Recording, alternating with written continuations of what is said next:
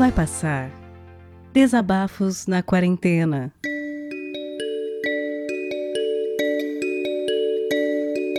Olá, meu nome é Sandra Regina Faglione Rossi.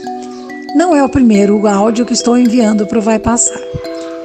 Eu, no primeiro áudio, logo no começo, né, eu enviei e disse as coisas que eu estava sentindo e me apresentei melhor, disse quem eu era, mas não disse que eu era a mãe do Bruno e do Vitor, o dono, o autor, criador desse podcast.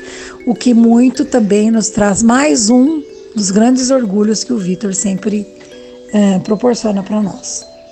O motivo de eu estar gravando esse áudio num domingo às duas e meia da tarde é que hoje inicia-se o advento. E longe de mim é, querer catequizar qualquer um aqui, nós somos uma família católica e eu só estou explicando o que me trouxe a gravar o áudio no dia de hoje. E o primeiro domingo do advento, de fato, nos ajuda a alimentar a nossa esperança, pautados na vinda do Senhor Jesus. É lógico que ele não vai nascer de novo, né? Ele pode nascer só no coração das pessoas. A esperança pode nascer no coração de quem está desesperançado. Mas é uma tradição também, eu sou um pouco tradicionalista, até às vezes demais e às vezes até de menos, né? Tento ser um pouquinho moderninha, mas aqui em casa ninguém acha.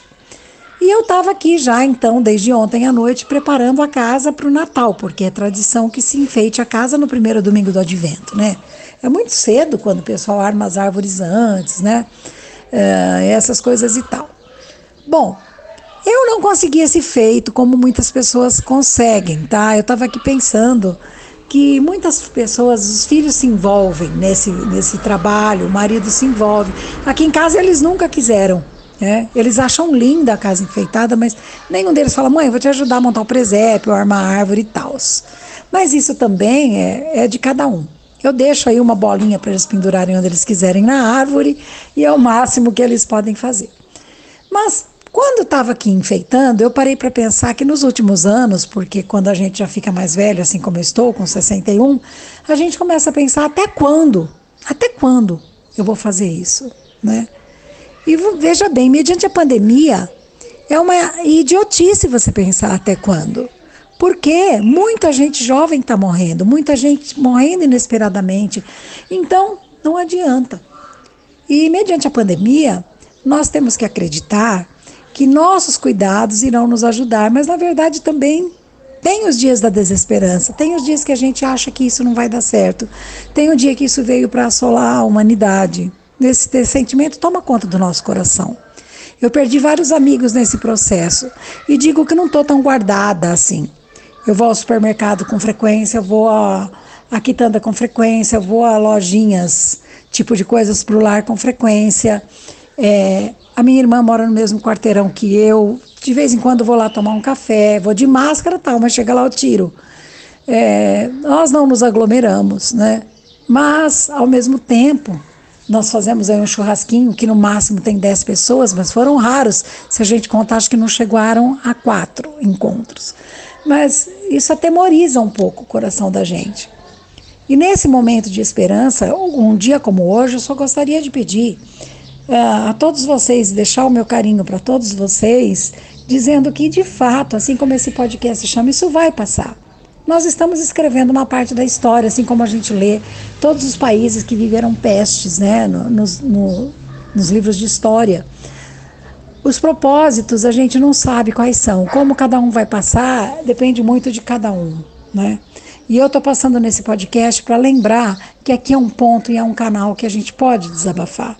Eu continuo pensando se esse é meu último ano que eu estou enfeitando a minha casa para a minha família, por, por N situações. Eu continuo pensando, mas eu não vou parar.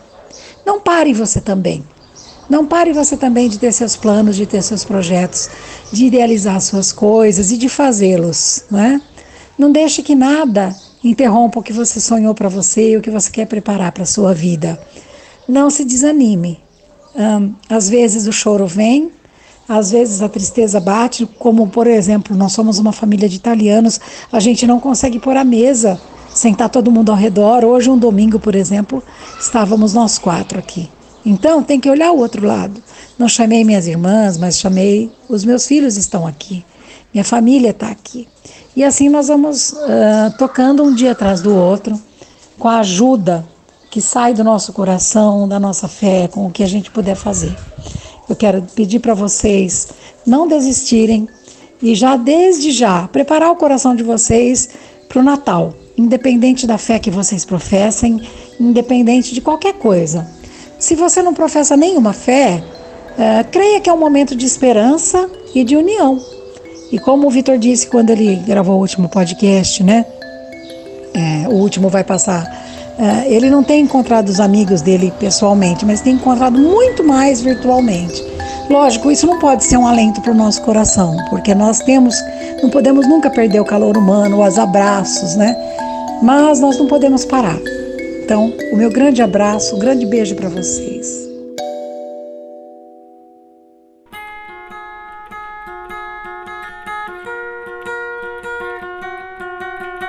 Vai Passar Desabafos na Quarentena é um podcast colaborativo, o que quer dizer que você pode participar também. Se você tem um microfone legal e tem algo a dizer, entre em contato através do e-mail vaipassarpodcast@gmail.com. O que eu vou te pedir é que o conteúdo tenha em cerca de 10 ou no máximo 15 minutos de duração e seja enviado editado. A gente vai ouvir o que você enviou e trocar uma ideia contigo. Se acharmos que tá numa qualidade boa e o conteúdo é positivo, tá dentro. Rola uma revisão só para garantir que nenhum engraçadinho vai mandar alguma coisa bizarra e errada pra gente colocar aqui no feed. A partir daí, a gente vai pegar o conteúdo que você enviar e adicionar as vinhetas de abertura e encerramento. Esse projeto não tem e nem terá fins lucrativos, e ele depende de você para continuar. Colabore você também enviando o seu áudio e compartilhando esse podcast com seus amigos.